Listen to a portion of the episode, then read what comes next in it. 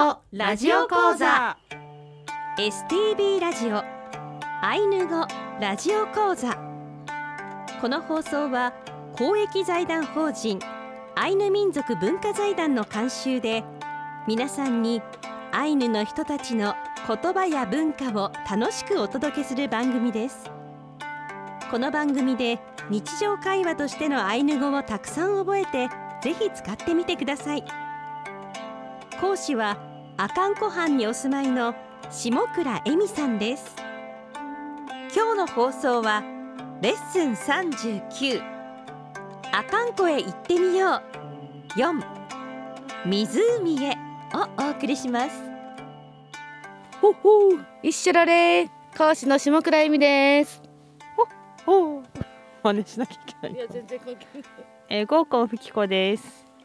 ほっほう一緒のでアシスタントの渋谷もなみです。今週の愛のがラジオ講座も特別レッスンです。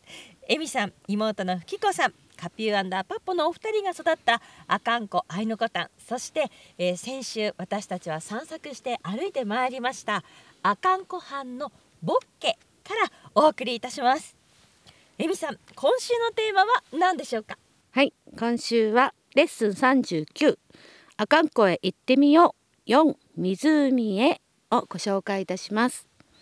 ちなみにほっほーは クリスマスなのでということでした。ちょっとつけてしまいました。先生に怒られるね。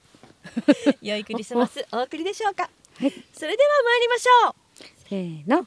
ウトラのシアリキキアンドう一緒に本当に頑張りましょう。ボコボコの音。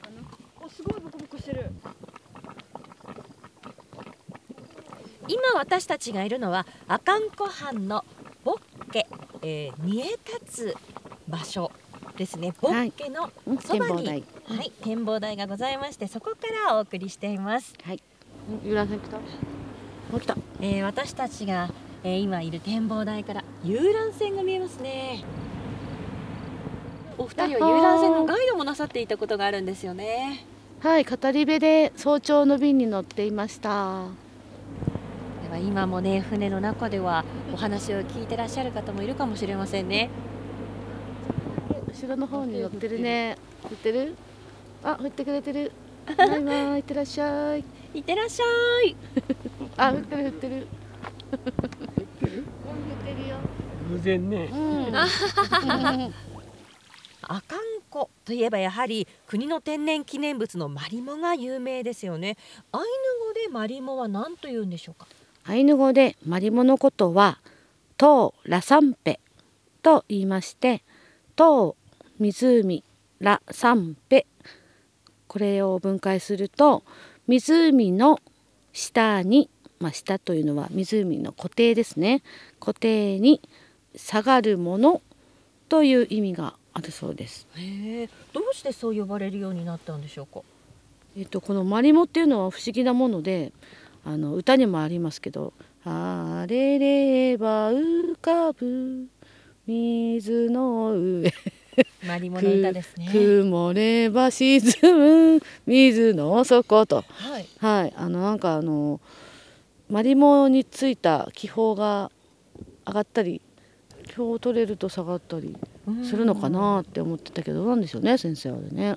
マリモは緑色だから、うん。そこへ太陽の光が当たって、うんうん、光合成してね。酸素を作るんだようね。んうん。その酸素が量が多くなると、ぷかーっとこう自然と浮かんでくるわけ。うんうん。で、それがこう上上がってくると。そのうちに日が暮れてうん。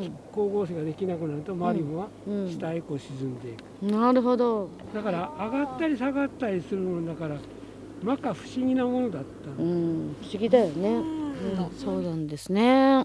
だからちょっとあのなんだろうね妖怪でとまでは言わないけどそんなようなものに見えたのかなと思ってたんだけどね。はい。神様まあ一つでもあったんですか？いや神様ではないですね。ううん。ペなので。ペ。ペ。モノペものだよね。モノマリモはトーラサンペとも言うからトーカリプトも言うの、とカリップ。あそうですね。湖を巡るもの、うん。ううん。ん。巡る。うん。カリップ。こここういうふうになってるんですってって。すり鉢状になっている、うん。それでこの下にこう転がりながら中の、うん、この湖の中の潮の流れみたいなのあるね潮流が。うん。でそれにこうコロコロコロコロやって丸くなるんです。うん。ですから岸に寄せ寄せられるよりかこう谷を降りたり上がったりこういうこういうことやってるんですね。うん。あぐるぐそれで遠かり湖を巡るもの、で湖に下がるもの。うんだから阿寒湖にしかああいう綺麗なまん丸い形のマリモが育たないそうですね。本当にこの地形が生んだものなんですね、地形と多分そういった風とか、うんううんん、そういった偶然なのか、ね、そういうもののが作り出してるっていう感じですよね。うん。うん。ではでは、えーそういったマリモの、えー実はお話があるんですね。アイヌ語では「トーラサンペオルシペマリモの話」というタイトルなんですが、えー毎朝ふきこさんが遊覧船であのお話ししていたものがあるのでぜひ紹介してください。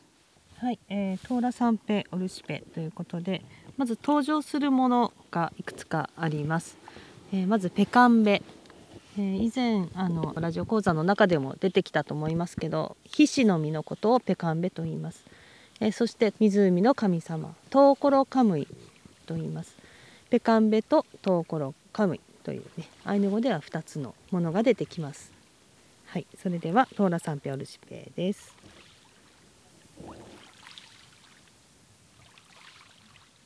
その昔この阿寒湖にはたくさんのペカンベが実っていました。湖畔に住むアイヌの人々にとっては貴重な食料でありました。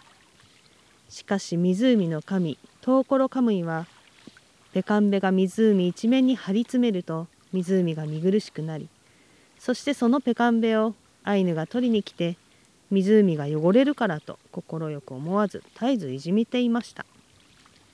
ペカンベは仲間を増やしてアイヌの人たちの役に立ちたいからと何度もトウコロカムイにお願いしましたがにべもなく断られてしまいました。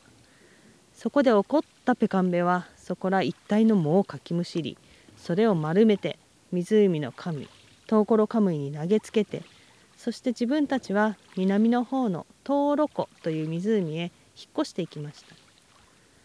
トウロコに住むアイヌの人々はベカンベを大いに受け入れてベカンベ祭りというお祭りを行っては、えー感謝してきたと言われています、えーそして今でもトウロコではベカンベが、えー実っていて、えー芋団子とかねそういうような形で今も観光の名物になっています。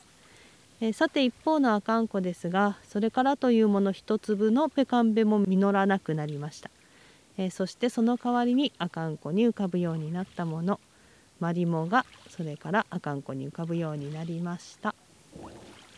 というトーラサンペオルシペマリモのお話でした。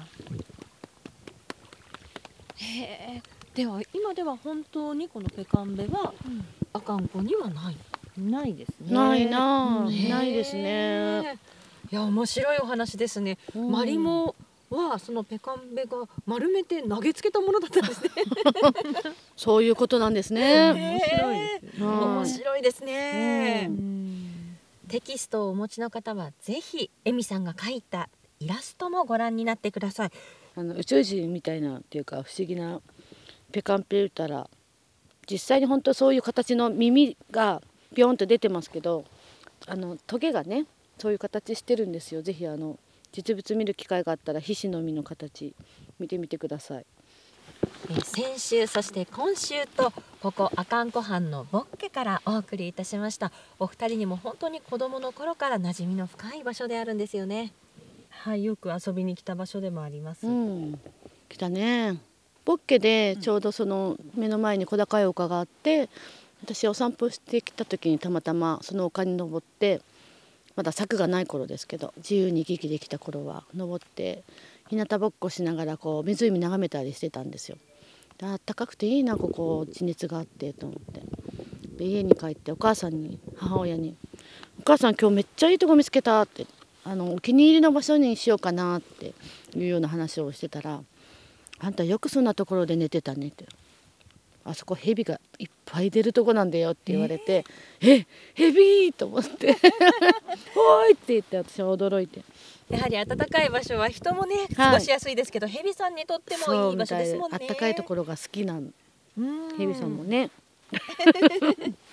はい、うん。お二人にもとてもね馴染みの深い思い出もたくさんある阿寒湖畔からお届けしました。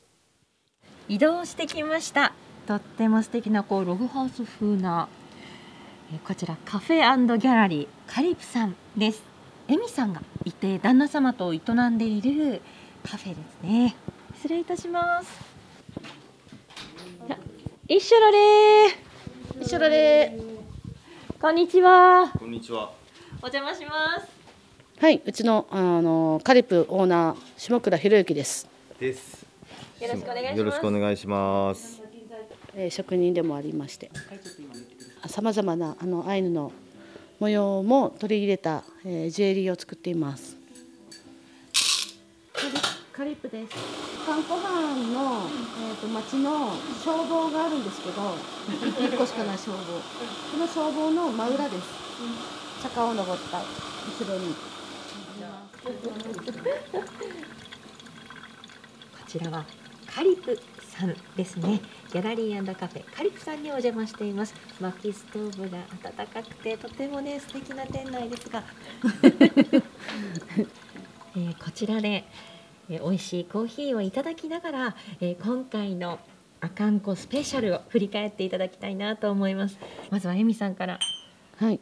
えー、とそうですね。アイヌコタンを回りながらこう改めてアイヌ語の店名を見ていると全然自分も知らなかったことも発見したりしてあのとても勉強になりました。はい、ふっきさんいかがでしたか？はいそうですね。いつも札幌のスタジオへお邪魔していますけど、えー来てくださったことでなんかより身近にまたアイヌ語がなんかしみるというんでしょうかね。そういうふうに思いました。来てくださってありがとうございます。いやいらいけれ。いやいらいけれ。ーいやもう本当にずーっとラジオ講座の中で伺っていたふっきさんのお料理を食べることができました。ありがとうございもうますどれを食べても美味しかった。そうですぜひねねこれは皆さんもこのあかんこのアイヌコタンに来てポロンノさんで召し上がってほしいなと思いましたね。はいそしてその後はカリプで手焙煎の美味しいコーヒーをいただいてうん。そしてお土産を木彫りのお土産を買ってですね、はい、散策をして足湯をしてそしてほっくりして帰ってほしいですね。ね大満喫コースですね、ねこう行ってみたいなと思った方はぜひですね、はい来年足を運んでいただけたらなと思います。はいそれでは今週そして今年の放送はここまでとなります。はい、来週からは STB ラジオのスタジオに戻りまして次回は新年1月1日の放送となります。ねお正月元旦からのスタートになります。ですね。それではエミさん、フッキさん、いやいらいけれあありがとうございました。いやいらけれ先生も一緒に言いましょう。三七水。ピリカアシリパエチオカイホクはエンコレヤン。素敵な新年を皆様方どうぞお迎えください。それでは、スイウヌカルアンロー。スイエネカルアンロー。またお会いしましょう。